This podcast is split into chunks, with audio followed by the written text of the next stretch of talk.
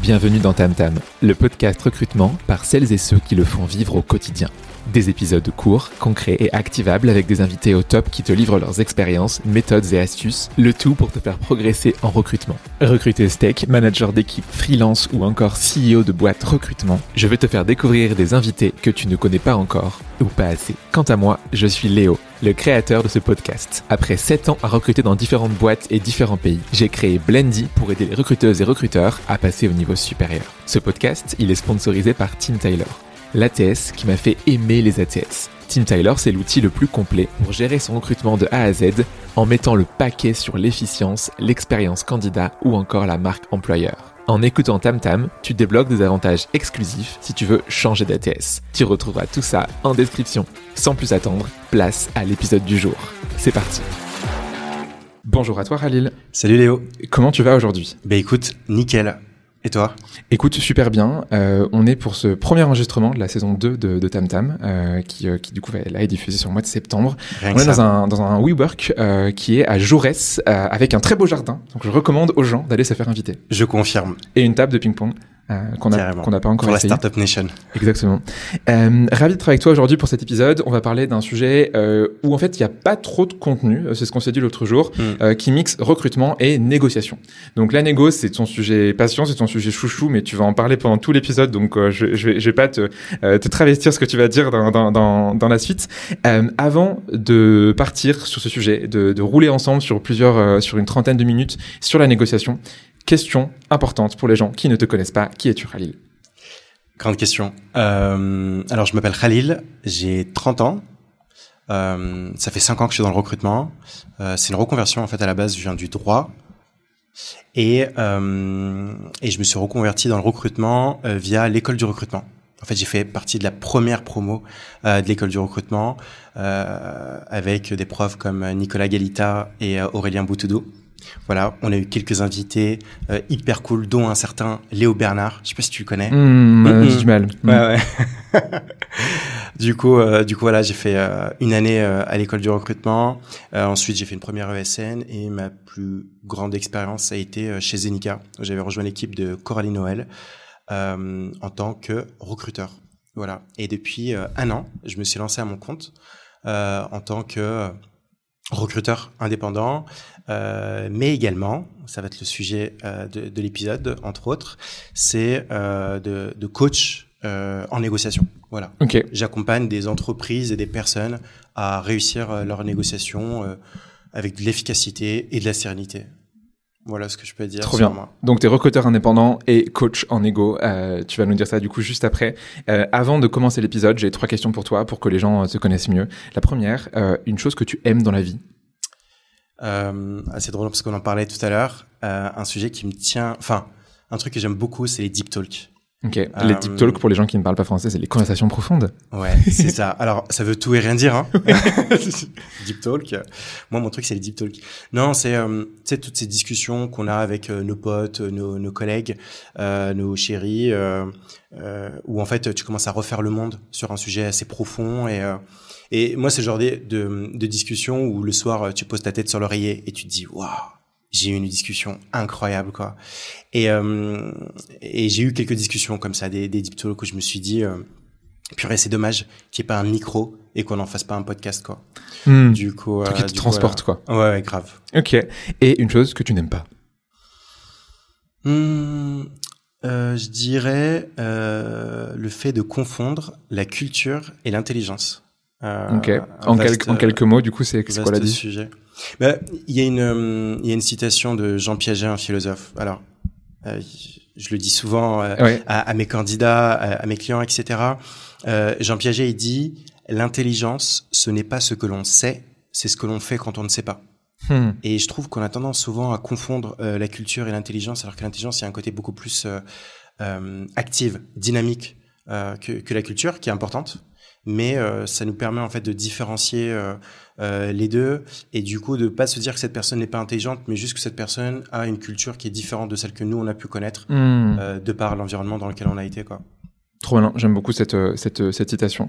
Et euh, troisième petite question avant de commencer l'épisode. Est-ce que tu as, Ouais. ah, tu, normalement, tu as dû ramener un objet fétiche avec Ouais, toi c'est ça. je- Pour la petite histoire, j'avais lancé, non, j'avais fait un vieux podcast il y a trois ans qui s'appelait Sans Pipo et je demandais ça aux gens et je me suis dit que Ok. j'allais faire revivre ça pour la Trop saison bien. 2.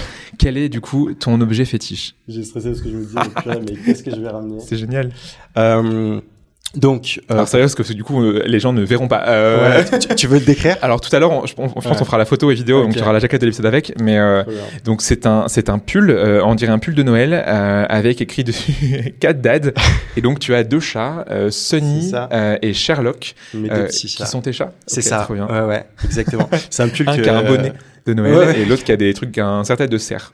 En plus, les images correspondent tellement à, à leur caractère. Mais euh, Sherlock, euh, très timide, Sonny, euh, l'extraverti, charismatique, euh, tu vois. Mais ouais, c'est un pull que, que, que ma copine m'a offert Trop trop mignon. et, euh, et qui symbolise, parce que j'essaie de, de trouver une signification derrière, mais qui symbolise un peu euh, l'équilibre euh, vie privée, vie pro. Ok. Euh, en Tu fait, peux être un objet de négo d'ailleurs. Tout un sujet ouais. grave. Mais d'ailleurs, euh, il y a eu le Covid et puis on a dû se mettre en télétravail. Puis euh, tu le vois aujourd'hui, il y a de plus en plus de retours au bureau. Il y a des personnes qui se sont engagées, qui sont parties à distance euh, et qui doivent revenir parce qu'il y a de moins en moins de, de postes. J'ai l'impression qu'on a raté quelque chose et qu'en fait, au final, euh, faire une réponse de Normand, mais euh, euh, en vrai, il faudrait une solution qui convienne à tout le monde, que tu veuilles être chez toi ou, euh, ou au sûr. bureau. Ouais. Je comprends les problématiques de, de chacun, mais voilà, ce pull, c'est un peu ma, ma vie perso et et, et c'est par la qualité de ma vie perso que je peux me donner à fond dans ma vie pro. Ça marche. Du coup, euh, du coup voilà. Ok, donc on salue euh, Sonny et Sherlock qui nous écouteront avec attention euh, et qui mettront un, des, un 5 patounes euh, sur euh, Apple. Podcast. Coucou mes bébés. Euh, trop bien. On va parler du coup négociation et non pas chat, même si moi, étant moi aussi un du coup cat dad, on pourrait en parler pendant très longtemps. On pourrait même faire un épisode de podcast avec des chats, ce serait très drôle. Tu leur mets le micro et tu le fais ronronner. Bon après ça part en ASMR. On va parler de négociation. La première question que j'ai pour toi, c'est c'est quoi la négociation? Comment tu définirais ça? Parce que je pense que les gens vont s'imaginer, mais attends, mais de quoi ils vont parler? Dans quel domaine? Ouais. C'est quoi pour toi la négo Tu sais, juste avant de te répondre, euh, avant d'arriver ici, euh, j'étais posé euh, dans un café et juste avant de partir, je demande à ma voisine si je te dis négociation, à quoi tu me dis, à quel mot tu penses? Je te jure, c'était juste tout à l'heure. Et elle me dit commerce. Et c'est trop drôle parce que tu tapes négociation sur internet, tu l'associes à ça. Bien sûr. Et moi, pendant très très longtemps, euh, tu me disais négociation, euh, pour moi c'était euh, destiné euh, euh, au, au commercial qui est dans la centrale d'achat de Carrefour euh, et qui va négocier Mhm. euh, le, le prix des, sentier, ouais. des matières premières. Mm, mm. Alors qu'en vrai, j'avais vu une, une étude passée euh, qui disait 80% des décisions que nous prenons impliquent une autre personne et donc impliquent une négociation. Donc pour faire simple, une négociation, c'est la recherche d'un accord avec une personne qui est entre moi et ce que je désire et qui a le pouvoir de me dire non, Ok. Tout simplement. Très, bien- très bien, très Et, bien euh, fait. En recrutement, du coup, c'est quoi les, les- tu, tu, tu négocies quand? Tu négocies toujours à la fin? Est-ce qu'il y a des négos, tu penses, avant euh, Tu négocies tout le Tout temps. le temps, en fait. Ouais, tu passes ton temps à négocier. Euh, tu négocies avec tes hiring managers, Mm, mm. tu négocies pour rejoindre l'entreprise, tu négocies avec tes candidats, euh, tu peux négocier avec tes clients. Enfin, la négociation, elle est omniprésente, d'autant plus dans, dans le recrutement. Mais elle est aussi présente dans nos vies euh, perso. euh, donc, euh, donc voilà. En fait, tu as deux types de négociations et euh, je, je préfère euh, les distinguer parce que Mhm. je vais, je vais me concentrer que sur une négociation. Ok. Tu as les négociations qu'on dit distributives et tu as les négociations intégratives. Donc la négociation distributive, en fait, il va y avoir une compétition pour une ressource limitée. Donc en fait, tu vas avoir un gâteau fixe et chaque partie va vouloir la plus grande part. Donc un exemple, euh, je te vends une voiture. Moi, en tant que vendeur, mon objectif, c'est de te la vendre le plus cher possible. Et toi, en tant qu'acheteur, c'est de l'acheter le moins cher possible. Chaque euro à la hausse, c'est un euro que toi, tu vas dépenser euh, Hmm. davantage. quoi. Et en face, tu as les négociations qui sont intégratives, où en fait, tu vas créer une collaboration, une connivence avec ton interlocuteur pour créer des solutions gagnantes-gagnantes. Et en fait, on va d'abord essayer d'agrandir le gâteau pour tout le monde, et ensuite de couper les parts. Et l'exemple typique, tu vois, c'est une négociation euh, salariale. En fait, c'est toute négociation où va y avoir un après. Après Ok. la négociation. Ouais. Euh, tu vois, quand je te vois une voiture et t'es le parfait inconnu, euh, Oui, tu reviens mon plus, quoi. objectif, c'est de maximiser Hmm. mon gain et, et basta, quoi. Alors qu'une négociation euh, salariale, Hmm. tu veux pas juste que ton euh, euh, candidat euh, signe et que du coup, sur ton joli tableau Excel, tu as une ligne verte en plus pour dire « Hey, euh, j'ai une nouvelle personne de, de closer », mais tu veux que ça soit un collaborateur qui soit hyper motivé et qui se dise « J'ai été payé à ma juste valeur ». Euh, tu veux pas qu'il soit... euh, en fait qui, qui, qui, résiste à la première contre-proposition euh, qui, qui va arriver ou même on, on a tous euh, je pense vécu ça euh, il te dit oui il signe et il te fait un bon gros ghosting de jour tu vois et il débarque pas quoi. Du coup euh, ce genre de, de, de négociation c'est moi ce qui m'intéresse le plus parce qu'en fait ça fait appel à énormément d'écoute et de créativité. Et en vrai, je devrais pas dire ça, mais si quelqu'un voudrait s'arrêter dans l'épisode là, maintenant, en vrai, la négociation, c'est ni plus ni moins qu'un subtil mélange entre deux choses. Un, de l'écoute, donc une écoute active, non pas euh, pour répondre, non pas pour convaincre, mais pour comprendre ton interlocuteur, mm, et de la créativité. Et ce que je devrais dire aussi, c'est une écoute non pas seulement ton interlocuteur, mais aussi de toi-même. On va en parler tout à l'heure. Mmh. Comment tu réagis par rapport à ce qu'on te dit Ouais, ouais c'est mmh. qu'est-ce que je veux vraiment, jusqu'où mmh. je suis prêt à aller, quelles sont mes alternatives, etc. Donc il y a une première partie qui est hyper importante, c'est l'écoute de soi. Deuxième partie, l'écoute de l'autre. Donc ça, c'est l'écoute. Et dès que tu as l'écoute, dès que tu as la data, c'est de la créativité. C'est comment on peut imaginer des scénarios où chacun va maximiser ses gains. Et du coup, euh, c'est ça qu'on appelle les négociations euh, intégratives. Ok. Donc du coup, c'est ce que tu vas nous, tu vas nous dire aujourd'hui parce que finalement, ça parle, ça, ça, passe bien en recrutement. Mm. Euh, question pour toi, pourquoi est-ce que c'est important comme sujet? On pourrait dire que c'est un sujet entre guillemets mineur du recrutement. euh, Qu'est-ce qui fait aujourd'hui que c'est hyper important la négo? Euh, il y a plusieurs raisons. Mhm. Premièrement, euh, tu vois en ce moment, enfin, le marché est en train de redémarrer, mais il y a eu une grosse tension. Hein. Je pense mhm. qu'on est beaucoup. Je pense toujours des hauts et des bas. Hein. depuis que j'ai commencé à recruter, ça fait n'importe quoi. Hein, Surtout sur les, les profils euh, les plus pénuriques, mais en tout cas, clairement, premièrement, il y a un contexte concurrentiel qui est mhm. intense. En fait, le marché est plus tendu avec une concurrence qui est accrue pour les meilleurs talents et les meilleures opportunités. Et en fait, lorsque tu sais bien négocier, ça va te permettre de te démarquer, de sécuriser les meilleures conditions et de t'assurer en fait que les candidats, les, que tu sois candidat, recruteur ou freelance, d'obtenir le maximum de ce que tu aurais pu obtenir euh, malgré la, la compétition. Mhm. Voilà. La négociation, ça concerne tout le monde. Euh, euh, moi, avec ma boîte qui s'appelle Ikea, j'ai trois types de clients, tu vois. Les premiers, c'est les candidats, que ce soit une négociation salariale pour un process ou euh, un entretien annuel on demande une revalorisation salariale. Euh, mes deuxièmes clients, c'est les recruteurs qui sont dans les entreprises et en fait euh, qui ont besoin de savoir euh, mieux négocier euh, pour closer plus de candidats et surtout les meilleurs collaborateurs. Et enfin, c'est les freelances. Tu vois, encore vendredi, j'ai j'ai une nouvelle cliente et, et, qui est freelance depuis 4 ans, tu vois, qui a un TJM euh, je crois à 400 et euh, qui trouve que son TGM est trop bas et qui aimerait que je l'aide à, négocier un, meilleur TGM. Donc tout ça fait que c'est hyper important de, de, de savoir euh, négocier. Tu as un autre élément qui est hyper important, surtout dans le recrutement, euh, c'est le renforcement des relations. tu sais, on, combien de fois on a entendu des gens dire oui, moi j'ai mmh. un vivier de candidats, etc. Et en fait, la plupart du temps, les négociations, elles se font avec des personnes où ça ne réussit pas toujours une négociation. Et du coup, si tu réussis bien à la faire, eh ben, tu as une personne qui peut revenir par la suite. Donc ça, c'est hyper important. Oui, c'est quand on dit c'est que les, la vente devient plus relationnelle que transactionnelle. Là, tu pourrais dire la même chose en fait. Enfin, t'achètes pas parce qu'on te vend un truc qui est cool, parce que tu fais confiance à la personne et donc t'as envie d'acheter quoi. Là, c'est pareil pour la négo. Si tu si tu casses ta relation, euh, notamment quand ton salarié après arrive, euh, c'est pas cool quoi. Tu vois ce genre de négociation où tu veux la maximum de part du gâteau, convaincre absolument mmh. que c'est ça. Bah, ça marche une fois. ouais, c'est ça. Sauf que ce candidat va devenir un collaborateur. Ce candidat va devenir un ambassadeur à l'extérieur, mmh. même si c'est plus un collaborateur. Donc c'est juste hyper important. Ok. Et euh, ça me fait euh, penser à un truc, j'ai oublié de le dire tout à l'heure et que je dis souvent à, à, mes clients. Mhm. Euh, en fait, tu as plein de personnes qui stressent par rapport à la négociation, par rapport aux enjeux, etc. Et moi, j'ai tendance à leur dire qu'une négociation qui est réussie, c'est finalement une négociation où tu as réussi à exprimer clairement ce que tu désires, où tu as réussi euh, à comprendre parfaitement ce que veut ton interlocuteur, où tu as réussi à mhm. créer une connivence une relation de, de, de, travail mutuel avec lui, où vous avez essayé d'imaginer tous les scénarios possibles qui sont gagnants-gagnants. Et tu sais quoi? Si à la fin, t'as pas réussi à trouver un accord, c'est ok. Peut-être que ta négociation va reprendre un autre moment. Mm-hmm. Et euh, je leur dis, bah, tu sais, c'est comme un date, quoi. C'est comme euh, stresser un date en pensant à, la fin de ce date. Non, tu as un date euh, pour rencontrer quelqu'un, euh, pour parler un peu toi aussi, tu vas découvrir l'autre personne, passer un bon moment. Et s'il n'y a pas closing, c'est OK, tu vois. Hmm. Du coup, c'est ça une négociation aussi, tu vois. C'est juste les, les, éléments que, que, je viens de dire. Un autre élément, alors là, les ressources limitées. Je pense que ceux qui nous écoutent vont se sentir concernés. Tu sais, euh, après le Covid, il y a eu euh, levée de fonds sur levée de fonds, euh, tout le monde levait, et des 100 millions par là, et des 200 millions par là. Pour tout et n'importe quoi, on ne sera pas de nom de boîte, mais...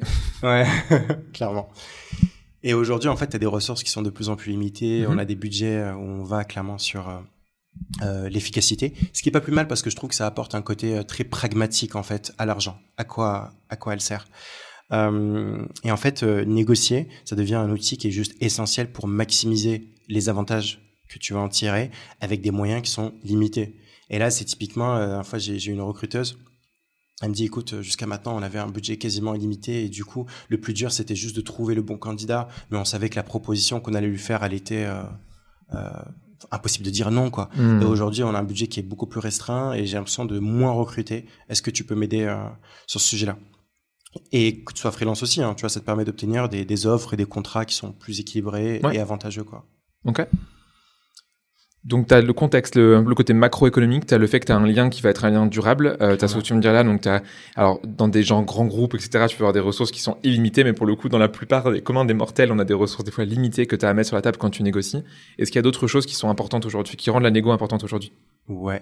Euh, un autre élément auquel je pense, c'est l'alignement de tes valeurs. Mm-hmm. Euh, en fait, quand tu es recruteur, tu vois, tu as ton patron qui te paie, et puis tu dois embaucher, et puis tu as, un plan, etc.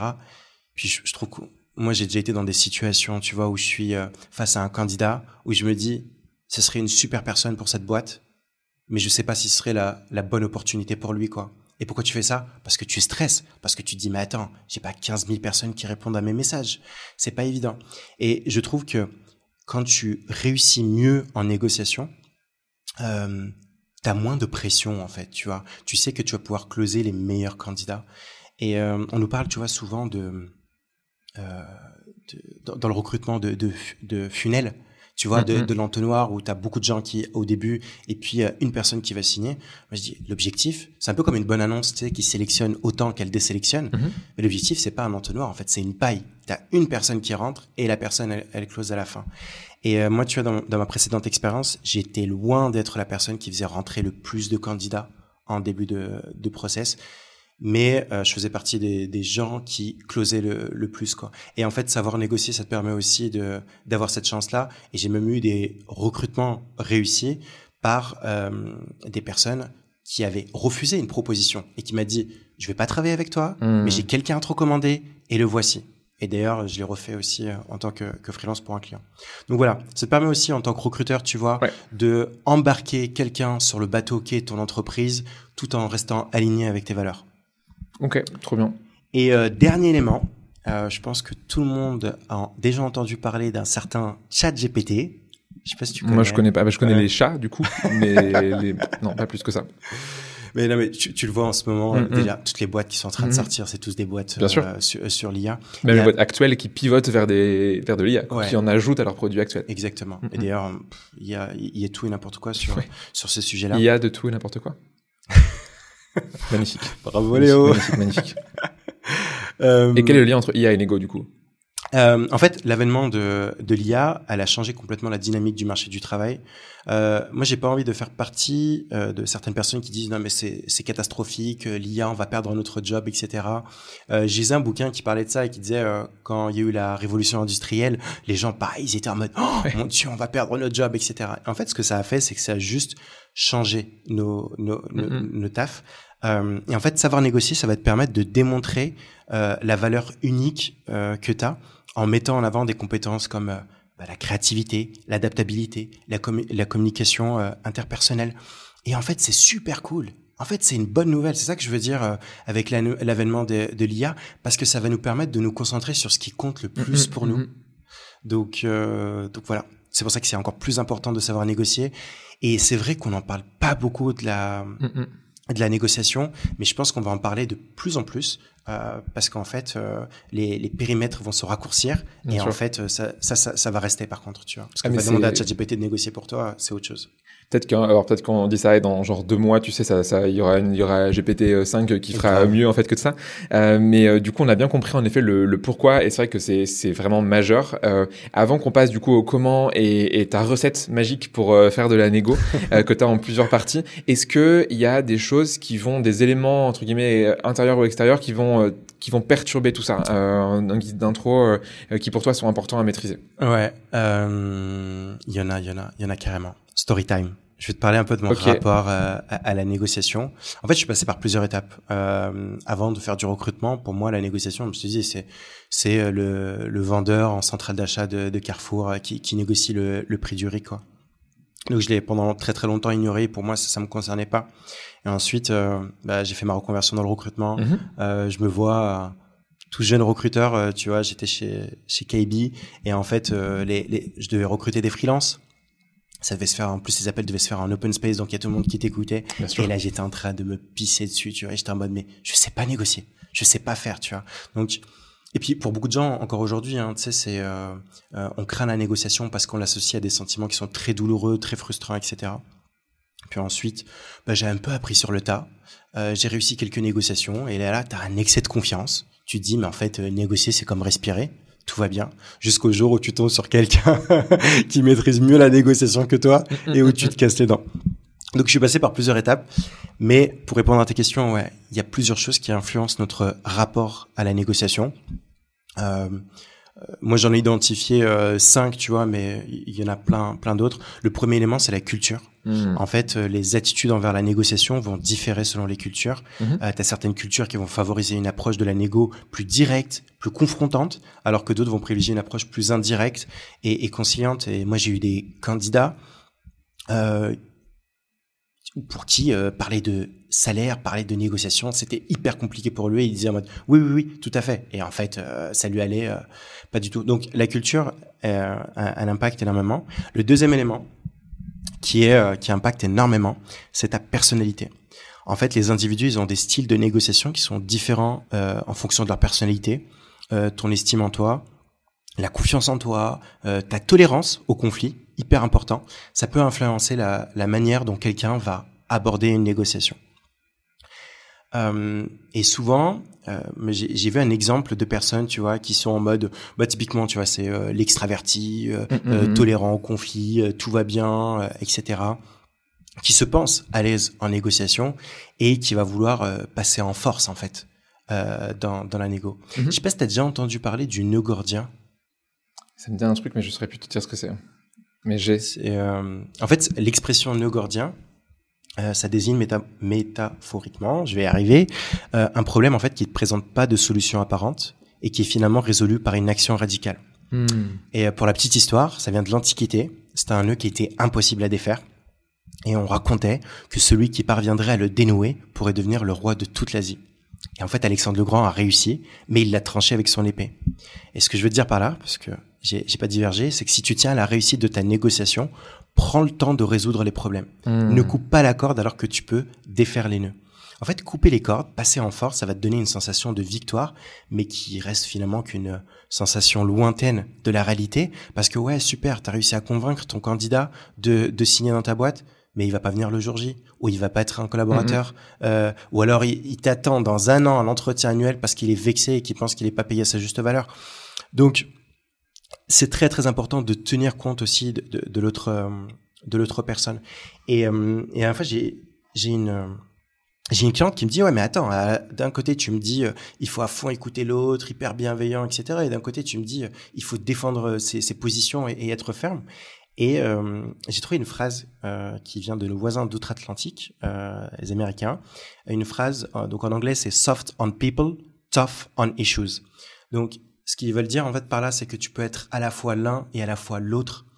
Euh, donc par soft on people, c'est faire preuve de respect, d'empathie, de considération et en même temps tough on issues, tu vois, mm. euh, défendre fermement tes principes, tes positions et, euh, et tes objectifs. Et finalement, en fait, le bon négociateur ou la bonne négociatrice, c'est celui qui arrive à trouver l'équilibre entre les deux, entre cette empathie, compassion, écoute de l'autre et cette défense ferme de de ses opinions, quoi. Hmm. Un peu comme le, c'était le livre Radical Candor. Euh, c'est sur pareil, c'est ce que tu dis là, hein, c'est sur les feedbacks où en gros tu peux faire un feedback qui sur la forme est, est doux et caring et sur le fond par contre tu vas vraiment adresser les problèmes et pas faire tu sais, genre le faux feedback en mode c'est bien ce que t'as fait. Hein. par contre, euh, et après du coup tu fais ton ça s'appelle les feedback sandwich. En fait du coup les gens ils retiennent que le négatif. Euh, alors que du coup si ton feedback il est comme tu dis authentique et, euh, et, et, et tough sur les sur le sur le, pourquoi, enfin sur le sur le sur le fond, c'est très bien. Et d'ailleurs ça me fait une bonne transition parce que un autre élément euh, c'est la communication. Okay. Euh, la communication influence énormément en fait euh, ta, ta, négo et tu vois trop de personnes euh, qui préparent leur négo, ils sont en mode stratégie, bam, qui ont hmm. tous les termes, zap, euh, batna, etc. On y reviendra tout à l'heure. Et en fait, leur, leur, langage corporel, le ton, etc. détruit totalement euh, tout le reste quoi. Pas cool. On aura l'occasion d'en reparler tout à l'heure, mais là, j'invite les personnes à à se renseigner sur tout ce qui est communication non violente, euh, méthode avec ces quatre piliers, donc c'est observation, sentiment, besoin, demande. Il y a un bouquin qui est très bien, c'est euh, Cessez d'être gentil, mm, mm. soyez vrai. Et un jour, j'ai eu un débat avec euh, avec Coralie, mon, mon ancienne manageuse, et, et, on se dit en fait le problème de beaucoup de gens, c'est qu'on on a du mal, en fait, on sait pas faire les feedbacks. Tu vois, soit ton feedback il est trop hardcore et tu blesses la personne, soit en fait il est trop fake et en fait t'aides pas la personne à, à progresser. Et c'est un équilibre à avoir. Mais clairement la communication elle est hyper importante. Un autre élément, euh, c'est euh, ton objectif. En fait, si ton objectif c'est de trouver le meilleur accord financier, ou si ton objectif euh, c'est la préservation des relations à long terme mm-hmm. ou le respect de principes moraux, ta négociation va pas être du tout la même. Donc c'est pour ça que c'est hyper important de connaître tes objectifs. Et quand on dit ça, souvent les gens ils ont l'impression que les objectifs de chacun, les intérêts de chacun sont contradictoires, alors qu'elles ne le sont pas toujours, moins souvent que ce qu'on pense. Euh, une petite histoire que me racontait euh, Nicolas Galita à l'école du recrutement. Euh, T'as deux gamins qui sont en train de se disputer parce qu'il y a qu'une seule orange. Tu connais l'histoire ou pas? T'as deux gamins qui sont en train de se disputer euh, une orange, et puis il y a leurs parents qui arrivent, ils cherchent pas à comprendre, ils mhm. prennent l'orange, ils la coupent en deux, et allez hop, une moitié à chacun. Et voilà, un scénario gagnant-gagnant. Lui, tu vois, c'est pas Alexandre le Grand qui coupe la corde avec son épée, mais tu vois, avec le couteau, il, mhm. coupe l'orange. Alors qu'en fait, si il avait demandé à ses enfants euh, pourquoi ils voulaient l'orange, eh ben ils auraient compris que l'un voulait le zeste de l'orange pour faire un gâteau et hmm. l'autre le jus. Hmm. Exactement. Et qu'en fait, toi qui pensais que c'était un scénario gagnant-gagnant, en fait, c'est un scénario perdant-perdant. T'as donné moins de zeste à l'un et t'as donné moins de jus à l'autre. Et euh, c'est ce que je fais souvent avec mes clients. Je les invite vraiment à essayer de, hmm, de faire preuve d'empathie, empathos, quoi, vraiment littéralement du terme, et essayer de comprendre les intérêts de, de l'autre personne. Et du coup, à partir de là, d'imaginer des scénarios où, voilà, bah, peut-être que tu veux le zeste, et moi je veux le jus, mais trop bien. Bah, on peut avoir le maximum euh, des deux côtés. Encore une fois, on n'est pas dans des négociations distributives où on se vend une voiture, mais sur des relations hmm. qui sont sur... Euh, et qui vont construire sur du long terme encore. Sur du long terme, voilà. T'en avais une toute dernière rapidement. Ouais, et t'as un autre élément qui est hyper important, euh, c'est les fausses croyances. Ouais. Euh, je sais pas si toi, est-ce que t'as une fausse, enfin, est-ce que t'as une croyance? Si je te dis négociation, tu sais quoi pour toi euh, quelque chose qui fait que tes négociations sont réussies? Ah, c'est une super bonne question. Moi, je ne suis pas préparé à tes questions. euh, en vrai, ouais, bah, je, je, pense que donc tu me demandes si j'ai une fausse croyance ou tu me demandes quelle est ma croyance. Si tu as une croyance, ouais. Peut-être qu'en vrai c'est une. Mais ton histoire de l'orange, elle l'illustre bien. En fait, ça toujours. Il euh, faut vraiment comprendre exactement ce que veulent les parties et sinon du coup ta négo elle est pétée et t'as des gens qui foncent droit dans le tas. Par exemple sur le salaire, euh, tu vois typiquement un truc, c'est les les candidats souvent ils c'est pas que le salaire qui est intéressant pour eux. Ouais, Certes, c'est la base. Il faut que tu sois bien payé, il faut que tu ça. Mais à partir du moment où tu passes un certain niveau, niveau de salaire, c'est pas forcément que ça qui compte. Et tu vois, genre, on parlait avant d'enregistrer la méthode l'idéal serait d'avoir des boîtes tu vois qui proposent le format aux gens en fait comme ils veulent. Euh, sur le télétravail sur ce que tu veux sur t'as des gens qui veulent travailler 4 jours par semaine go. Des gens qui veulent arrêter de travailler à 16 heures pour kiffer le reste de leur journée. S'ils commencent le matin à 7 heures pourquoi pas tu vois. Donc ouais je dirais une croyance ça c'est que tu dois vraiment hyper comprendre qu'est-ce qui est quels sont les drivers des gens en face de toi de pour ça. Ça du coup c'est une fausse croyance non, non. c'est une vraie croyance. Bravo. Attends, un terreau là. Euh, non mais attends parce que je dis vrai faux croyance. Euh, petit disclaimer, je sais pas, petite info, mais tout ce que je dis là sur la négociation. Euh, en fait, la négociation, elle dit beaucoup de toi, hein, et, et c'est ma vision de la négociation. Bien sûr, bien sûr. Tu vois, bien sûr, je, me suis tapé des bouquins de, de Vlos, de Fischer, de Uri, de Berkoff. Euh, j'ai lu énormément, euh, mais ça reste que, que ma vision. Ok. Euh, et, et c'est peut-être pas the vision de, de la négociation. Ouais, une, une, fausse croyance qui est assez, euh, présente, c'est que une négociation réussie, c'est une négociation où on fait des compromis. Tu as peut-être déjà entendu euh, euh, parler de ça. Et en fait, moi, ce que je dis à mes clients, c'est alors je vais t'inviter à chercher le compromis et à ne pas chercher le compromis. Et là, ils sont en mode What the fuck? Mind blown. Tu vois? Ouais, c'est ça. En fait, euh, pour la petite histoire, et je vais essayer d'être le, le moins chiant possible, le mot compromis, en fait, il vient du latin compromissum, qui est euh, qui signifie littéralement promis ensemble ou promesse mutuelle. Mhm. Il est composé d'un préfixe comme, qui signifie ensemble, et du verbe promittere. Je sais pas pourquoi j'ai, à chaque fois promittere, j'ai envie de le dire en italien, promittere. Prometteur, ouais. Je suis pas fait italien du tout. et en fait, ça signifie promettre, euh, du coup promittere. Et en fait, le mot compromis, il est apparu dans la langue française au XVIe siècle et il était utilisé à l'époque dans le contexte juridique pour désigner un accord entre deux parties euh, qui voulaient résoudre un litige sans recourir à la justice. Hmm. Donc, ils cherchaient une promesse mutuelle. Et en fait, au fil du temps, son sens s'est élargi pour désigner plus généralement un, un accord dans lequel chaque partie fait des concessions pour arriver à un consensus. Du coup, si tu cherches le compromis du XVIe siècle, ouais, vas-y, cherche parce que c'est hyper important de trouver cette promesse mutuelle avec ton interlocuteur. Si c'est le compromis d'aujourd'hui, fais attention, tombe pas directement dans, dans ce piège-là. Et un, un exemple hein, pour montrer qu'il faut faire attention au compromis et au viens on coupe la poire en deux. Euh, J'ai un ami que je connais. Non, en vrai, c'est moi. Je vais arrêter. C'est juste que j'avais. Ouais, c'est le classique, euh, j'en sais pour un ami. Ouais, c'est pour un ami, c'est ça. Mal assumé, mais c'est pas grave. Euh, pendant longtemps, j'ai utilisé euh, Blablacar sais, Mhm. pour, pour le covoiturage. Mhm. Et, euh, et en fait, quand je négociais avec, euh, donc euh, moi j'avais pas le permis, et quand je négociais avec la personne qui conduisait, euh, moi je voulais pas aller jusqu'à elle, elle elle voulait pas aller jusqu'à moi, et du coup bah on se disait viens on coupe la poire en deux et on, on fait un compromis quoi, tu vois. Donc la personne elle habitait au point A, moi j'habitais au point C, et je lui disais viens on se retrouve Mhm. à équidistance et on se retrouve Mhm. au point B. Ouais, sauf que j'habitais au point B. Du coup, il faut faire très très attention quand on te dit je te propose qu'on coupe la poire en deux parce que Tu me sais diras ton profil euh, Blablacar que je ne te demande jamais de, de, de venir. bah là, je suis grillé, quoi. tu vois. Au dernier mois, je crois que je suis à 4,8, 4,9 sur 5. Très bien. Mais euh, Ouais, c'est marrant. Faire très attention quand on te dit euh, couper la poire en deux parce que tu sais jamais qui est le couteau et qui est la poire. Bien sûr. Bah, tu pourrais pareil des euh, revendications salariales euh, côté candidat comme côté employeur. Euh, les, la valeur sur le marché ou le salaire proposé, tu sais pas en fait d'où ça vient et les gens peuvent faire semblant de partir plus haut et c'est un peu le, le problème d'ailleurs des startups, mais c'est le fake it you make it. Ça marche jusqu'à ce que ça marche pas en fait. Ouais, c'est ça. Un c'est peu chaud. Ouais, Mm. Clairement. Très bien. Voilà. Donc on a plein plein plein de choses en tête à de quoi faire attention. Maintenant du coup tu as ta, ta méthode magique. Tu m'as dit que tu avais à peu près six étapes euh, dans ta méthode. Euh, donc on va la, la dérouler Ouais. petit à petit euh, qui du coup permettent en fait à la fin d'être heureux dans ta négo et d'avoir Ouais. d'avoir ce que tu veux. La première chose évidemment je suppose que c'est c'est quoi? C'est avoir un objectif à peu près? Ouais. En fait, la, la première question, elle est hyper importante et elle paraît bête, mais simple et basique, c'est qu'est-ce que je veux? Oh. Ah ouais, j'aurais jamais pensé à ça, tu vois.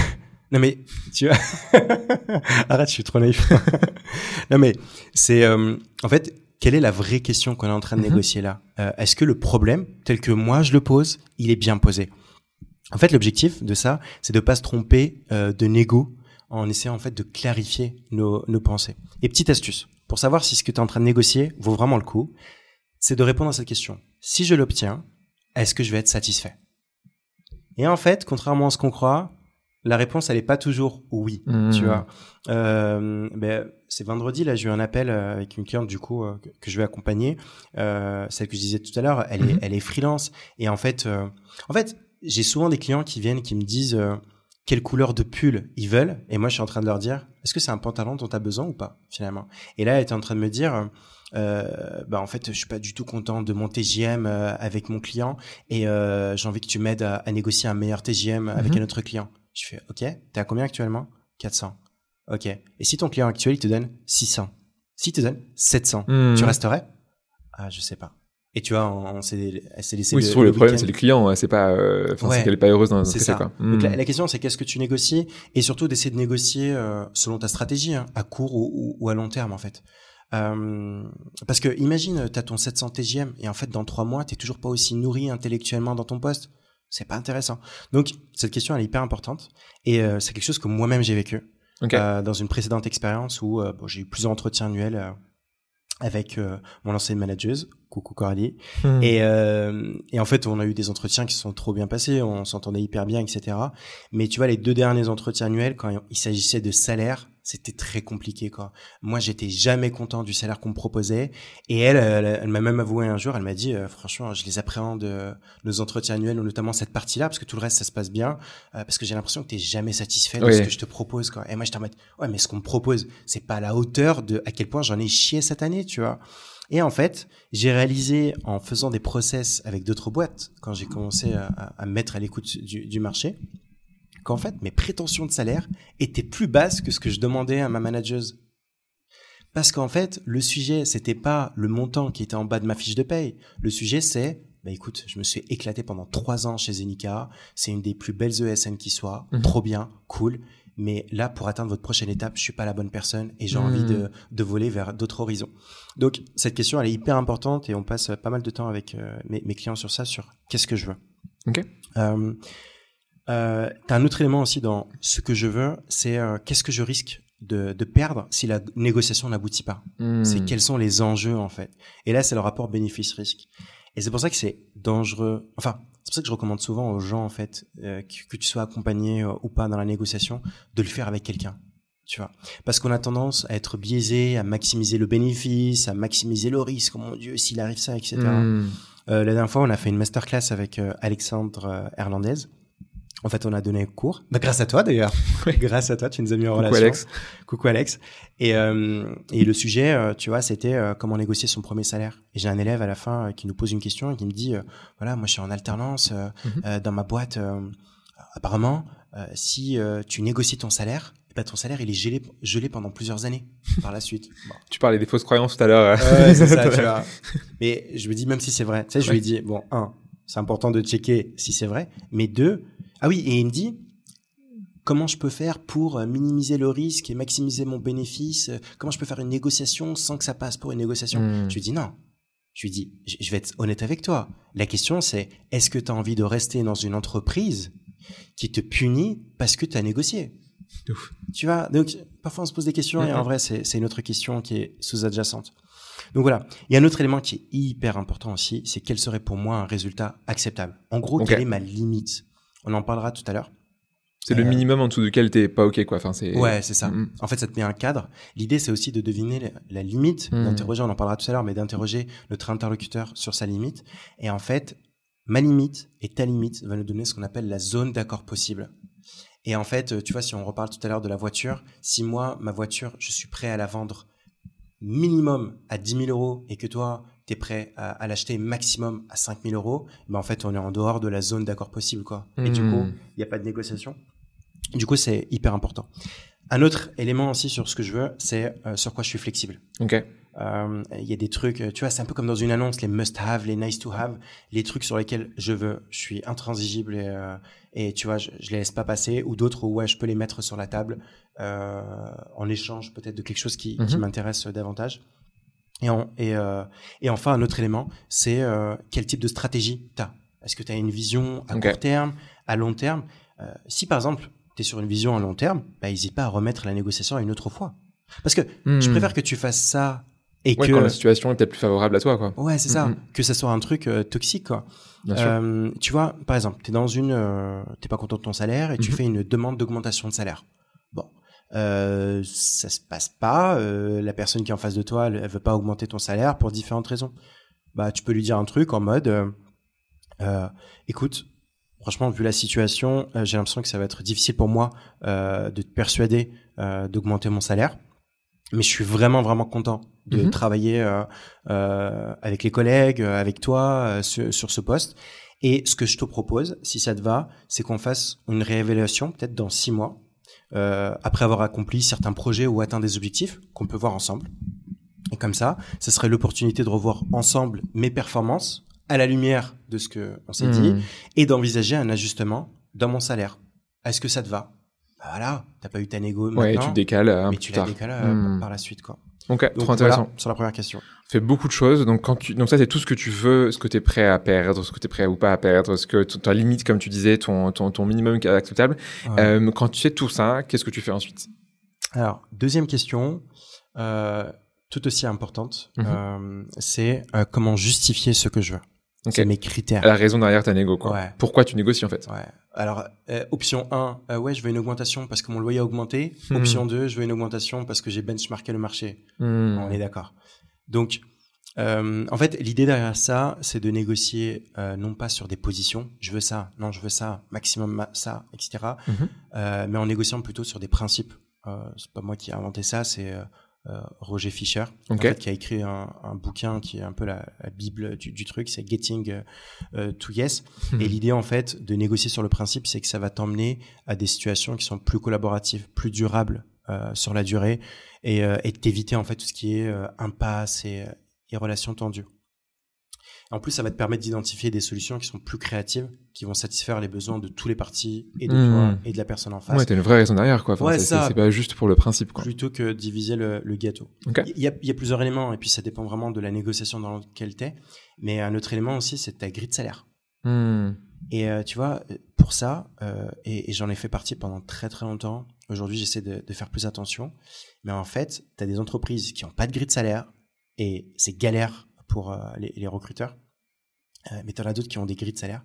Mais même pour les entreprises qui ont des grilles de salaire, il y en a combien de recruteurs et recruteuses qui savent pourquoi leur dev Java Full Stack est payé 52K et pas 57K Tu vois, Il n'y en a pas beaucoup Mhm. quand même. Ouais, t'as la grille, mais t'as pas la raison derrière la grille, quoi. Ouais, c'est Mhm. ça. Et je pense que c'est hyper important. On est là à dire à nos candidats, euh, euh, ouais, quel salaire tu veux? Ah ouais, tu veux ça, mais sur quoi tu te bases, etc. Ouais, d'accord, mais toi, Ouais, toi, sur quoi tu te bases sur quoi tu te bases aussi Et euh, je pense que c'est hyper important. Il y a un truc à, à creuser sur ça.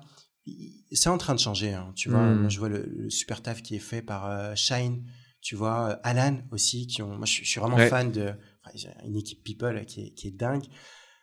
On vous envoie du love, euh, mais euh, mais tu vois où ils ont carrément affiché leur grille de salaire, etc. Mhm. Mais ouais, en tant que recruteur, essaie de comprendre les, les montants qui sont derrière et comme ça tu peux vraiment le justifier euh, auprès de euh, de ton candidat. En fait, tu vas exposer des faits. Tu vas dire euh, voilà, selon une étude X, le salaire moyen pour ce poste dans notre secteur et dans notre région, il est de 55 000 euros. Ok. Nous, on essaie d'offrir des salaires les plus compétitifs possibles qui vont refléter la valeur que tu apportes à l'entreprise et qui sont justes par rapport au marché. Hmm. Tu vois? Et du coup, nous, le salaire qu'on te propose sur ça, c'est un peu plus et on te propose 60 000 euros. Tu vois. Et tu de voir euh, comment Hmm. la personne. Mais au moins, la personne, tu lui as pas juste balancé un, un chiffre. Donc ça, c'est hyper important. Est-ce que ce que tu dis là, en fait, c'est pas tout simplement lié au fait que les, les, les différents acteurs, actrices d'une négociation, donc euh, candidats et entreprises, en fait, se, se, se connaissent pas. Ils savent pas ce que veut l'autre. Clairement. En fait, la négociation, c'est quoi? C'est de la communication avec quelqu'un d'autre. hein. Hmm. Et euh, parfois, euh, tu vois, c'est un peu l'origine de, de plein de disputes. C'est, Bien sûr. Ouais, non, tu sais pas le point de vue l'autre. Bien Ouais, sûr. je pensais qu'il avait dit ça parce que ça, etc. Du coup, faut que tu, faut que tu arrives à comprendre ce que veut l'autre, quoi, en fait. Ouais, exactement. Mais vraiment, c'est ce qu'on disait tout à l'heure. hein. C'est de l'écoute Hmm. et de la créativité. Et, et là, tu vois, on est. euh, Comment tu fais ça, du coup? Comment est-ce que tu arrives à identifier ce que veut la personne en face de toi Alors que tu sais pas toi, en fait? ouais.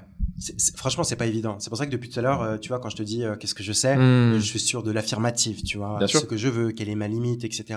Là, on va passer en mode conditionnel. Quelle serait sa limite, etc. Mais clairement, l'objectif qui est derrière, tu le disais, euh, c'est de faciliter la mise en place d'un processus coopératif, Mhm. en fait, avec notre interlocuteur. C'est trop drôle, mais si tu vois la vidéo de deux négociateurs experts euh, qui discutent, en fait, celui qui a réussi à obtenir le meilleur accord de la négociation, c'est souvent le plus silencieux Hmm. parce qu'en fait, il a posé euh, le, le plus de questions.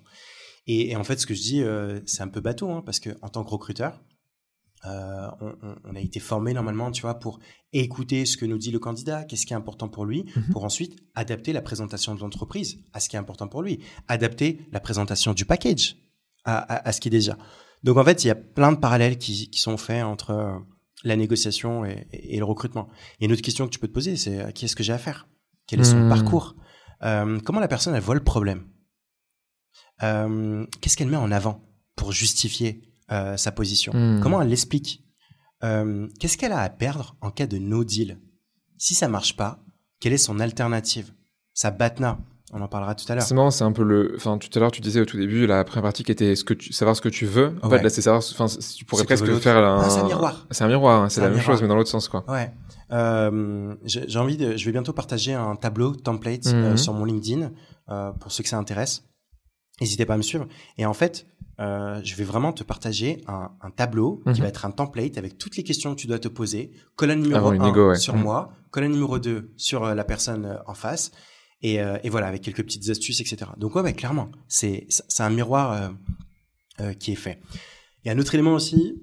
Moi, je sais pas trop, je, je suis pas très à l'aise par rapport à ça, c'est de demander le précédent salaire de la personne, parce que pour moi, en fait, ce qui compte surtout, c'est les prétentions de la personne.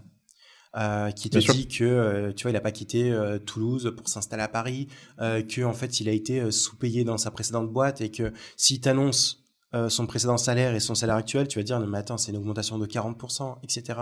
En vrai, ce qui compte le plus, c'est qu'est-ce qu'il veut et pourquoi il, il veut ça. Et je sais pas, je sais pas, mais je peux peut-être me tromper. Hein. Franchement, je, je suis pas très euh, au clair sur ça, mais je suis pas certain que demander le précédent salaire euh, à un surtout qu'en plus il y a tellement de candidats qui ont l'impression de se faire entuber. Bien sûr. Et tu vois, s'il dit ouais, je vais entre 35 et 40, ok, bah ça tombe bien, sur notre grille C'est c'est ça. 35, Mhm. tu vois. Du coup, euh, du coup voilà, j'évite de demander ça. Et puis, euh, si tu vois, si t'es freelance ou si t'es candidat, Mhm. te demander qui est le décisionnaire. Est-ce que c'est l'un plus un? Est-ce qu'il y a une prise de décision qui est-ce personne, ouais. Ouais, Mhm. grave. Est-ce qu'il y a une grille de salaire? Est-ce qu'il y a une culture de négociation dans l'entreprise? Mhm. euh, euh, Est-ce que la décision, elle implique aussi euh, l'époux ou l'épouse, tu vois, et qu'est-ce qui, va jouer sur ça, tu vois? Vraiment prendre le maximum de data. Est-ce que je perçois des non-dits?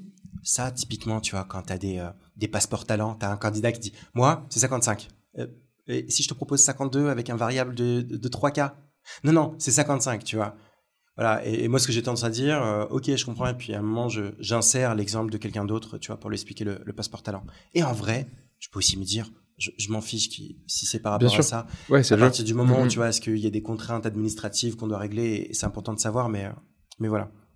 Et euh, tu as 15 000 euh, moyens de, voilà, de, de, de t'interroger sur ce que veut l'autre personne. Mais euh, à tous les recruteurs et recruteuses qui nous écoutent, je vais leur parler d'un petit jeu. Moi, je crois que c'était un, c'était un agiliste qui m'en avait parlé dans, euh, dans mon ancienne boîte. Euh, c'est les Moving Motivators. Excusez-moi pour mon anglais, Mhm. mais en fait, c'est. Tu connais? Déjà- Voilà, tu- c'est- génial Ouais, en fait. bien. Euh, moi, je le, je le fais de plus en plus là avec euh, mes, mes candidats. C'est en fait le jeu de cartes des motivations, quoi. Donc, tu as plusieurs motivations. Ce qui est important pour moi, c'est d'apprendre, c'est de travailler avec des gens La brillants, euh, etc. mhm, mhm. Et moi, ce que je propose, en fait, c'est que de faire le jeu en même temps que lui, et on se donne euh, une minute chacun pour classer les cartes. Et du coup, tu mets au début euh, les éléments qui sont les plus importants pour toi dans un poste. Et en fait, ça te permet d'avoir de l'information sur ce que ce que veut la personne.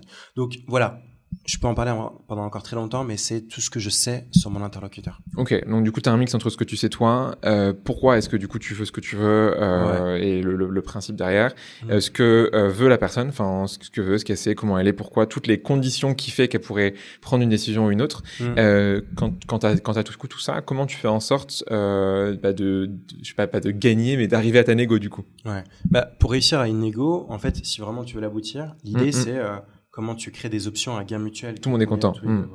Premièrement, mais c'est un truc bateau, hein, simple, basique, une bonne communication.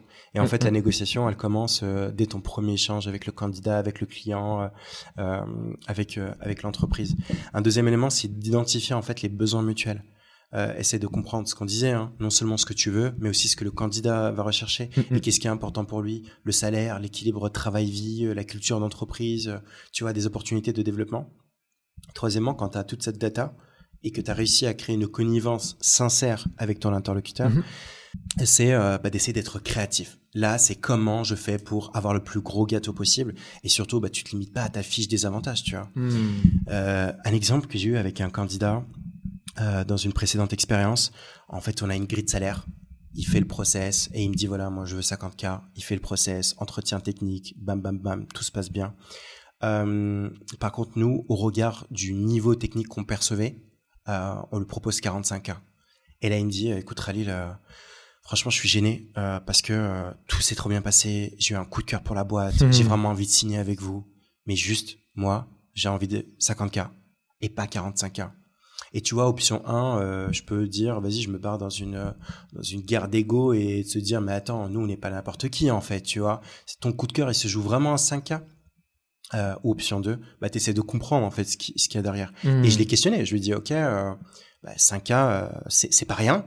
Et en même temps, euh, si tu ramènes 5K euh, du brut au net, je veux même pas pousser jusqu'au net après impôt, t'as un reliquat quoi de 2000, 2500 balles. c'est c'est important, tu vois. C'est important à l'année. Ouais, c'est c'est pas- ça qui, qui joue le, le plus. Clairement. Et il me dit, euh, en fait, pour tout te dire, bah lui, il était euh, data engineer, euh, et en fait, il y avait une formation qui lui tenait à cœur sur son métier de data engineer. Et il me dit, cette formation, elle coûte assez cher, euh, elle coûte dans les 2000, euh, 2500, 3000 balles. Euh, et en fait, c'est pour me payer cette formation. Ah, bah tiens, hyper intéressant. Parce que cette payé, boîte, bien sûr. Exactement. Le budget des formations, on avait même un budget euh, illimité quoi pour euh, pour les gens. Le budget formation était complètement décorrélé du budget des salaires. Donc je pouvais à la fois lui proposer 45K, respecter la cohérence salariale dans l'entreprise euh, et en même temps lui payer sa formation et en plus s'engager à lui payer sa formation avant validation de période d'essai. Pour comme ça il n'y a pas de mauvaise surprise, tu vois. Donc tu vois quand quand tu es créative, eh ben tu te rends compte que tu te retrouves un peu dans la situation de l'orange de tout à l'heure et qu'en fait euh, c'est tout à fait jouable. Et un autre élément qui est hyper important, euh, c'est d'anticiper les scénarios. Ok, qu'est-ce qui va se passer en cas de contre-proposition? Euh, Tu vas d'anticiper tous ces éléments et, et là on peut en parler pendant des heures. Ouais. mais T'as plein de scénarios possibles. Ouais, quoi. il faudrait presque faire une sorte d'arbre des choses. Et si jamais ça, qu'est-ce que je fais? Tu sais, un peu comme les, quand t'appelles les services clients, ils ont des, des arbres de Ouais. décision par Ah, rapport à ce que tu dis. euh, clairement. S'il dit qu'il a le bouton rouge qui clignote, faut que je lui demande du coup qu'il est Mmh. réinitialisé ou pas sa livebox et, euh, et fais ça pendant longtemps. Trop bien. Donc du coup toutes les options. Et euh, une fois, du coup, bah t'as as ce côté où euh, je me rends quand tu quand tu m'as envoyé euh, la, la prépa que t'avais faite, tu m'as Ouais. mis un, un tu m'as mis un terme le, le batna. Ouais, moi, du j'ai cru que c'était Batman. Du coup, je suis trop déçu parce que c'est pas Batman. Parle-moi du coup un peu de ça. Qu'est-ce que c'est la Batman La Batna, ça sert à quoi? Alors déjà pour la petite histoire, c'est la petite ville en Algérie où je suis né. Ça s'invente pas. Ah ouais? Je suis né dans une ville qui s'appelle Batna, B-A-T-N-A. Waouh, c'est beau. Voilà. En fait, Batna, dans la négociation, et pas en géographie, euh, c'est Best Alternative to a Negotiated Agreement. En français, meilleure solution de repli. Et en langage moldu, ton plan B. Voilà. Hmm. C'est aussi simple que ça, en fait, tu vois. Euh, et ça, on n'a pas tout- souvent tendance à, à le travailler, mais c'est hyper important. C'est quelle alternative je dois travailler Mhm. en cas de, de no deal. Euh, un jour, euh, tu vois, petite anecdote, je, je sors de mon appart et merde, j'oublie les clés à l'intérieur. Tu vois, tu te fais chier, je vais payer une blinde, etc. J'appelle le premier serrurier qui vient, il arrive et direct, leur question classique. Quelle est votre assurance habitation? Moi, ce que je comprends derrière, jusqu'à combien je vais pouvoir te, te, te monter la facture, tu vois? J'en ai pas. Ouais, c'est ça. Moi, je lui ai annoncé, tu vois, je lui ai annoncé ma patin. Je lui dis, écoutez, euh, franchement, je sais- pas du tout, euh, mais euh, si vraiment c'est galère, c'est pas grave parce que j'ai ma grand-mère qui habite à deux pâtés de maison. bon, c'est chiant, il faut juste que j'aille chercher les clés, mais voilà. Et là, direct, non, non, mais pas de souci, on va trouver une solution, tu vois. Et je m'en suis trouvé pour, euh, je sais pas, je crois, 80 balles, quoi, tu vois, parce que le gars, il se dit, ok. Il va chercher ses clés, ça c'est sa batna. Moi ma batna c'est quoi? Bah de repartir bredouille. Grave. Je J'ai pas repartir avec euh, 80 euros. Bien quoi. sûr. Tu vois, donc ta batna, elle est hyper importante. Et du coup, celle de ton interlocuteur aussi, tu vois, de ton candidat. Quels sont ses autres process? Où est-ce qu'ils en sont? Euh, Si t'es recruteur, quels sont les autres... euh, euh, si t'es candidat, pardon. Hmm. Euh, quels sont les autres candidats? Si t'es freelance, quels sont les autres clients, etc. Quoi. Et ça, c'est hyper important. Et puis, on n'hésite pas à questionner l'autre personne sur sa batna. Est-ce que du coup, t'as pareil, en- enfin, tu t'imagines aussi la personne en face. Du coup, toi, t'imagines, t'imagines ta batna à toi. Est-ce que du coup, aussi que tu penses à celle de ton interlocuteur Genre, Ah tu ouais, pas, clairement. recruteur, tu vas du coup devoir t'imaginer Clairement. quelles seront les solutions du coup de repli de la personne. Clairement. Et puis, euh, même, en fait, ton interlocuteur, il peut te balancer sa batna. Hmm. Tu vois, euh, version un peu maladroite, c'est euh, ouais, eh ben, je préfère qu'on trouve un accord. Sinon, j'ai ça qui m'attend. Tu vois, Au pire, voilà. Ou version un peu plus travaillée, c'est écoutez, euh, franchement, vous êtes mon entreprise euh, coup de cœur avec laquelle j'ai vraiment envie de travailler. J'aimerais Mais- vraiment qu'on trouve un accord. Euh, si on n'y arrive pas, je, je passe d'autres process en ce moment. J'ai des propositions sur la table. Euh, ou côté salaire, ça me convient, mais où les, les autres éléments ne sont pas aussi bien que, que ce que vous me proposez. J'aimerais vraiment qu'on arrive à, à trouver un accord ensemble. Hmm. Et tu vois, discretos, t'as glissé ta, ta, ta betna. Euh, petite anecdote. J'ai, c'est une anecdote- que j'ai trouvée dans un bouquin. Euh, les aiguilleurs du ciel. Ah, tu Ok, les gens dans les tours de contrôle dans les Ouais, aéroports qui disent euh, c'est bon, vous pouvez, euh, vous pouvez, vous pouvez aller décoller, c'est parti. ça. Ok. Alpha ici, bravo. La piste est claire. Je répète, Ouais. la piste est claire. Exactement. Et, euh, et ben un jour la piste elle était pas claire parce qu'ils se sont euh, battus contre euh, Reagan. En fait, euh, Ronald Reagan, donc un ancien président des États-Unis, Mhm. lorsqu'il est arrivé à la Maison Blanche, premier sujet, et il a été confronté à une demande d'augmentation salariale de 18% euh, du syndicat des contrôleurs aériens. Tu vois, il arrive sur euh, sur la table, tac, Bienvenue. euh, bureau ovale, tiens, on veut une augmentation de 18%, euh, et si tu nous la donnes pas, on fait grève. Alors mon coco, tu vas nous la donner cette euh, cette augmentation. Et en fait, Reagan, soit il avait le choix euh, entre négocier, mais s'il commençait à négocier avec eux, ça allait compromettre. À l'époque, il avait une, il avait été élu sur une politique de réduction des dépenses pub- euh, euh, publiques. Et du coup, euh, premier truc, on augmente les salaires et du coup on augmente la dépense publique.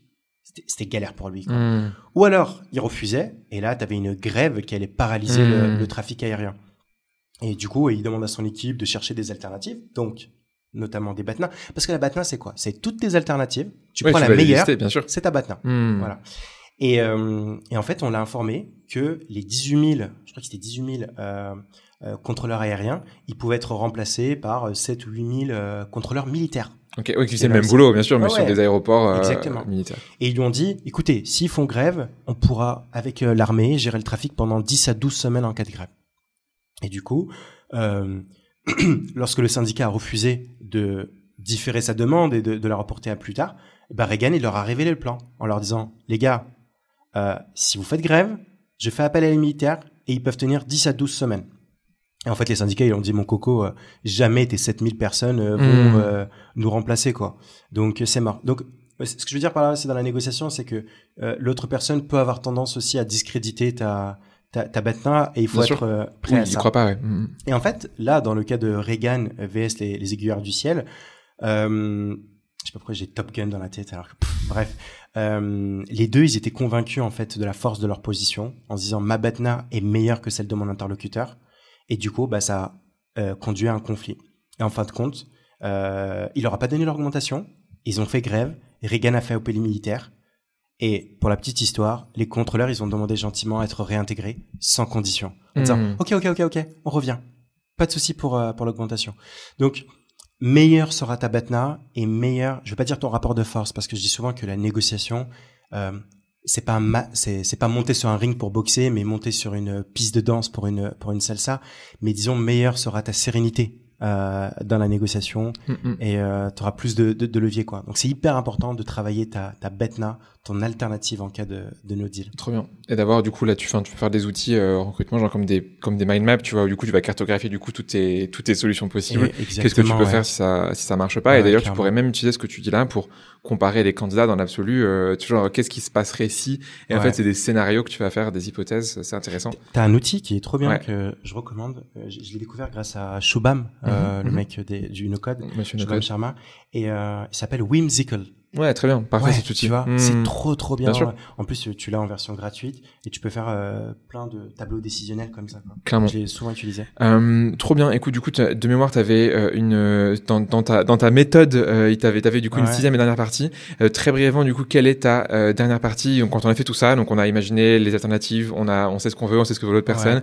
Euh, c'est quoi la dernière chose à, à faire ou à éviter ou à ne pas faire? Alors, en gros, pour la faire court, c'est euh, l'idée, si tu veux réussir ta négociation, c'est d'éviter les jeux dangereux.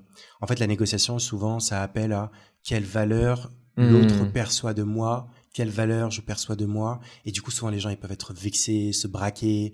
Euh, puis, les, les pires négociations, c'est les négociations où la personne te dit « Ah, ok ». Et puis, elle te ghost, et puis t'as plus de nouvelles, etc. Quoi. Donc, c'est comment on évite les jeux dangereux où c'est « Je vais te convaincre d'un truc ». Et puis, l'autre, il va me trouver un contre-argument, etc. un premier élément, on en parlait tout à l'heure, Mhm. c'est ma limite. En fait, Hmm. euh, ta limite, elle te dit quel est le cadre de la négociation, et si tu sors de cette limite, bah, tu sais que la négociation, euh, elle va pas pouvoir euh, avoir lieu. Tu peux l'exprimer à ton interlocuteur, euh, qui va être obligé d'en tenir compte pour la mettre en perspective avec sa propre limite. Ça peut être une stratégie aussi. Et un petit bémol, c'est que ça crée un non-retour. Si tu dis ma limite, c'est ça, tu peux pas revenir dessus entre guillemets quoi. Ou alors tu peux te dire, je me rappelle de ma limite et je me la garde pour moi. Un autre élément, tu as la stratégie, ce qu'on appelle des 4 R, rapidement pour passer dessus, c'est euh, recontextualiser, réaffirmer, euh, donc recontextualiser, qui est pas du quiproquo, Hmm, hmm. euh, résumer. Ok, donc c'est exactement ce que tu es en train de faire tout à l'heure là, donc c'est génial, c'est euh, ok, donc si je résume, si je comprends bien, bam, bam, bam. Euh, Ouais, c'est ce qu'on appelle l'écoute active aussi, tu vois, où du coup tu Ouais. vas refor- enfin tu fais de la formulation des gens en face de toi. C'est exactement ça. Donc c'est on recontextualise, on résume, Mhm. euh, on alors recontextualiser, résumer, réaffirmer. Et tu manques un R. euh, un quatrième R. euh, Tu peux dire rouler à fond sur l'autoroute. Ouais, on va dire que c'est ça. C'est pas du tout ça. Mais Voilà. voilà. Euh, mais du coup, voilà, t'as ça qui permet aussi d'avoir une, une écoute. T'as la communication euh, non violente, on en parlait tout à l'heure, Ouais. tu vois, OSBD. OSBD. Juste pour donner un petit exemple, tu vois, tu as un entretien hebdomadaire Mhm. entre un recruteur et un hiring manager. On a tous connu cette galère-là et on est en train de discuter pour un poste de chef de projet marketing qui n'a pas été pourvu malgré plusieurs entretiens. Mhm. Version hardcore. C'est vraiment chiant. On a déjà interviewé plusieurs personnes et on n'a toujours pas le bon candidat. T'es certain que tu le veux, ton chef de projet? Ah, on aime bien ça. Spoiler alerte, ne pas faire ça. Ça marche pas ça? Moi, c'est toujours comme ça que j'ai travaillé. Je, je comprends Ah pas. Ouais. Euh, écoute, euh, bon, tu, tu, tu m'en diras un peu plus. Euh, ou alors euh, méthode OSBD. Donc Mhm. OSBD, c'est euh, pour énoncer quelque chose, c'est objectif, situation, Mhm. besoin, demande. Écoute, euh, j'ai j'ai fait, je t'ai proposé cette réunion parce que mon objectif aujourd'hui, c'est de comprendre pourquoi, malgré les entretiens, bah, on n'a pas réussi à trouver le bon candidat euh, pour le poste pour lequel tu, tu recrutes. On a déjà interviewé, donc ça c'était l'objectif, situation. On a déjà interviewé cinq candidats qui, sur le papier, bah, semblaient correspondre aux critères du poste, mais il n'y a aucun d'eux qui a été retenu euh, à l'entretien annuel. Besoin. Euh, J'ai besoin, si ça te va, qu'on réévalue ensemble les critères de sélection et les compétences que tu recherches pour pouvoir mieux euh, cibler Mm, mm, nos futurs mm. euh, candidats. Et enfin, demande. Bah, pour le coup, du coup, je te propose qu'on revoie ensemble les profils refusés pour identifier les éléments qui leur manquaient et d'ajuster éventuellement notre grille de critères en conséquence. Et une fois qu'on l'a fait, bon, on pourra relancer le processus de, de négociation. Et là, tu as un hiring manager qui dit Waouh, ok, let's go. Très très bien. Pas toujours le cas, hein. mais, euh, mais voilà. Et, euh, et puis un autre élément, un dernier élément, c'est euh, de questionner la personne en fait sur son objectif de négociation Hmm. et de lui rappeler qu'en fait, euh, euh, pour obtenir l'essentiel de ce qu'il souhaite, si il, a- il souhaite obtenir l'essentiel de ce qu'il de ce qu'il veut, je vais y arriver. il faut aussi qu'il veille à tes intérêts, quoi. Tu vois? Un jour, j'avais vu une phrase, c'est je veillerai à vos intérêts comme une mère veille sur son nouveau-né. Si vous en faites de même, nous devrions rapidement arriver à un accord. Alors, évidemment, il s'agit pas de parler de mère, de nouveau-né, etc. Mais hésite pas en fait à transmettre tes sentiments. Écoute, euh, Robert, je suis un peu mal à l'aise là parce que j'ai l'impression que euh, on n'arrive pas à trouver un terrain d'entente. Moi, j'ai bien compris que tu souhaitais ça, ça et ça, euh, mais t'es à ma place. Enfin, tu vois, mais en mode OSBD. Donc voilà. Mais d'ailleurs, ça fait une bonne transition parce que dans ce qui va arriver, on va en parler de. Je verrai à vos intérêts. Si vous en faites de même, nous devrions rapidement arriver à un accord. Voilà. C'est beau, bien joué. Donc on a une belle méthode anti-taf que tu viens de nous donner. Et d'ailleurs, je, je, ce qui est très cool, et euh, donc pour les gens qui sont allés jusqu'au bout, mais dans tous les cas, ça sera écrit dans la description, Ouais. t'as, euh, t'as, tu t'as fait un cadeau aux auditeurs et auditrices de, de TamTam. Et du coup, tu vas à la fois euh, mettre du coup sur une petite page Notion une séquence de mails. Euh, donc du coup, c'est t'as anonymisé évidemment, mais un- Ouais. une vraie situation réelle qui t'est arrivée, où du coup tu non, tu montres un petit peu euh, du coup ce que tu viens de démontrer là. Et euh, tu as aussi de, décidé dans une deuxième partie de, enfin, du tout de faire un, un- une sorte de, de, de guide. euh, Est-ce que du coup tu peux juste nous faire un teaser de ta méthode euh, miracle euh, et du coup tu auras vraiment tout le contenu que tu vas faire. Je crois que tu as même dit que tu nous ferais un article sur le site de TamTam. Ouais. Est-ce que tu peux teaser du coup pour que les gens cliquent sur le Notion? Qu'est-ce que tu pourrais nous dire sur cette méthode magique? Alors, pour recontextualiser, le négo, en fait, je suis sur Recruiter's Kitchen, donc il y a un Slack très connu. Il y a un certain Alexandre euh, que je ne connais absolument pas qui me dit qu'il recherche une un ou une TAM pour construire le département d'une scale-up. euh, pour lequel il a un mandat de recrutement. Et du coup, je vais le contacter pour lui proposer le profil d'une candidate que j'accompagne. Euh, il me dirige alors vers son associé, qui est lui responsable du Hmm. compte. Et en fait, euh, il y a eu huit mails où on passe de l'associé qui me dit ce que je te propose, c'est 1500 euros Hmm. de gain à euh, une solution où on était plus autour des 5-6 000 euros. Ok. Donc, comment on a fait pour passer de 1500 euros jusqu'à 6 000 euros Mais j'ai envie de en savoir. sachant qu'il est très très content aussi lui de la négociation? Ok. Bah, C'est ce que vous saurez en cliquant. Ça fait tellement clickbait. Mais il faut, il faut, il faut. Voilà. On a, on a rien à vous vendre hein, sur cette page Notion. non non, elle Mais, est complètement euh, gratuite. Il n'y a pas besoin de mettre euh, ton Pas de mail. de mail. Euh, Y a pas de de l'analyse a euh, et, et- et des faux prénoms pour euh, pas qu'on voilà. Et vous force pas à faire un témoignage euh, sur LinkedIn ou sur euh, Google en nous disant à quel point est-ce que du coup Khalil est incroyable. Euh, et du coup, tu nous donnes aussi du coup les, les tu nous donneras du coup ta méthode PIS que tu vas détailler. Euh, Pour du coup euh, finir ce petit épisode, euh, j'ai trois mini questions à te poser. Tu peux faire en- des réponses très rapides là-dessus si tu veux. Ok. Euh, c'est quoi le contenu que tu aimes et que tu veux recommander aux gens euh, qui euh, écoutent cet épisode? Si de- tu devais en choisir un. Alors, si euh, les personnes ont envie de creuser un peu plus dans la Mhm. négociation, euh, vous pouvez euh, lire plusieurs bouquins, notamment Never Split the Difference de, de Vlos, qui est vachement bien. Et tu as aussi le guide visuel de la négociation et qui est beaucoup plus Mhm. ludique. Trop bien. Est-ce que tu as une personne que tu nous recommandes? Ouais, tout à l'heure on parlait d'IA. Euh, d'intelligence. Je trouve qu'il y a beaucoup de gens qui parlent de ce qui est, waouh, tel outil qui est en train de sortir, etc. Hmm. Alors qu'il y a un risque qui est derrière. Il y a des avantages, mais il y a aussi des risques. Et euh, un, un, ami m'a recommandé un, un bouquin, c'est Super Intelligence de Nick Bostrom. En fait, il est crucial pour comprendre les enjeux et les risques qui sont liés à l'émergence euh, de l'IA, euh, d'une IA qui va être supérieure à l'homme et qui pourrait euh, redéfinir notre avenir de manière irréversible. C'est un bouquin qui est génial, qui est très équilibré, qui dit pas bouh l'IA, euh, qui dit pas hmm. l'IA c'est tout est bien, tout est rose, qui est bien équilibré. Donc Super Intelligence de Nick Bostrom. Splendide. Euh, et dernière question pour toi, est-ce que tu aurais une série ou un film euh, que tu aimes et que tu recommanderais? Ouais, alors euh, j'ai réfléchi, j'essaie de trouver des hein. films en rapport avec une négociation. Et en fait, c'est quoi? Je vais juste te parler d'un livre, d'un film que j'adore, que j'ai vu une cinquantaine de fois, ou tout, je, le recommande à tous mes potes. C'est The Perks of Being a Wallflower, ou en français Le Monde de Charlie. Euh, c'est un bouquin, c'est un livre, c'est adapté d'un bouquin où tu as l'impression qu'on parle pas forcément de négociation parce qu'en fait, on suit un mec euh, qui est en train de grandir, de rentrer dans la vie adulte. Ça parle de santé mentale, de hmm. famille, d'amitié, d'amour. Mais en fait, ce que ça parle derrière, c'est l'introspection en soi. Et je trouve qu'il y a un vrai parallèle à faire parce que les négociations disent beaucoup de toi, de tes croyances euh, limitantes ou pas, de ce que tu penses de toi, etc. Et euh, de voilà, le monde de Charlie. Trop bien. Je crois qu'il y a Emma Watson dedans en plus. Et en plus, il y a Emma du coup, Watson. T'as, t'as Clairement, je vais pas mentir, j'ai cliqué la première fois sur ce film. Parce qu'il y avait Herman Granger. Emma Watson, ouais. Enfin, pour qu'il y ait la même personne d'ailleurs, mais parce qu'on n'a jamais vu Herman Granger et Emma Watson dans la même pièce ensemble. Voilà, je dis ça, je dirais. Personne sait. Euh, trop bien. Écoute, merci pour tout ce que tu nous as donné. C'est beaucoup, beaucoup, beaucoup de choses sur la négo et c'est ce qu'on disait. Il n'y a pas trop de contenu sur Internet aujourd'hui sur négo et recrutement, ouais, articles, podcast autre. Donc du coup, tu as la page Notion que, que les gens peuvent, peuvent aller voir. Euh, tu vas nous faire un magnifique article sur le, le, blog de TamTam. Et à côté de ça, du coup, bah, on a du coup ce podcast euh, où qu'on a sur une bonne heure, on couvre euh, plein de choses euh, sur le recrutement. Merci beaucoup euh, pour tout ça. Euh, tu as amené plein de choses et surtout plein d'anecdotes qui étaient très chouettes. J'aurais dû les compter. Ouais, ce genre, on a appelé l'épisode les 17 anecdotes de Khalil. En fait, merci. Malheureusement, je t'en prie avec grand plaisir. merci pour l'invitation. C'était super cool. C'était mon premier podcast. Et euh, je pouvais pas espérer meilleur safe place. Donc les gens qui écoutent, il faut qu'ils aillent partager et te féliciter et te dire bravo. Mais euh, tout ça pour dire, j'ai essayé de, de, résumer un maximum de choses. Il y a plein plein d'éléments qu'on n'aborde pas, et c'est la raison pour laquelle moi j'ai monté ma boîte en fait pour accompagner des, des, des, personnes, parce qu'en fait, euh, je peux te dire toutes les questions que tu dois te poser dans une préparation, mais tu as besoin aussi de quelqu'un qui a l'habitude et qui te forme. Et en fait, réussir une négociation, ça peut être tellement crucial euh, pour la réussite de ta carrière, de ton entreprise, mm-hmm. etc. Donc c'est hyper important de lire des bouquins, de se renseigner, de regarder des films et si tu as besoin d'être accompagné. Trop trop bien. Voilà. Écoute, merci beaucoup pour tout ça. Euh, je souhaite une très bonne fin de journée et à, très bientôt. Merci Léo, à bientôt. À bientôt.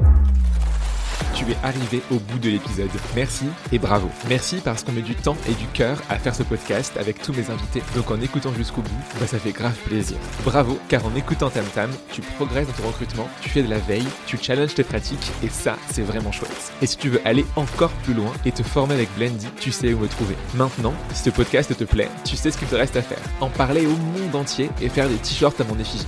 Non, on va pas aller jusque là, mais trois choses que tu peux faire. Premièrement, aller mettre une bonne note sur Apple Ou Spotify. C'est peut-être un détail pour vous, mais pour moi, ça veut dire beaucoup. Deuxièmement, tu peux en parler autour de toi. Et trois, tu peux envoyer un petit mot doux à l'invité du jour si tu l'as trouvé pertinent. Je suis sûr que tu feras des heureuses et des heureux. Allez, à très vite pour un nouvel épisode de Tam Tam.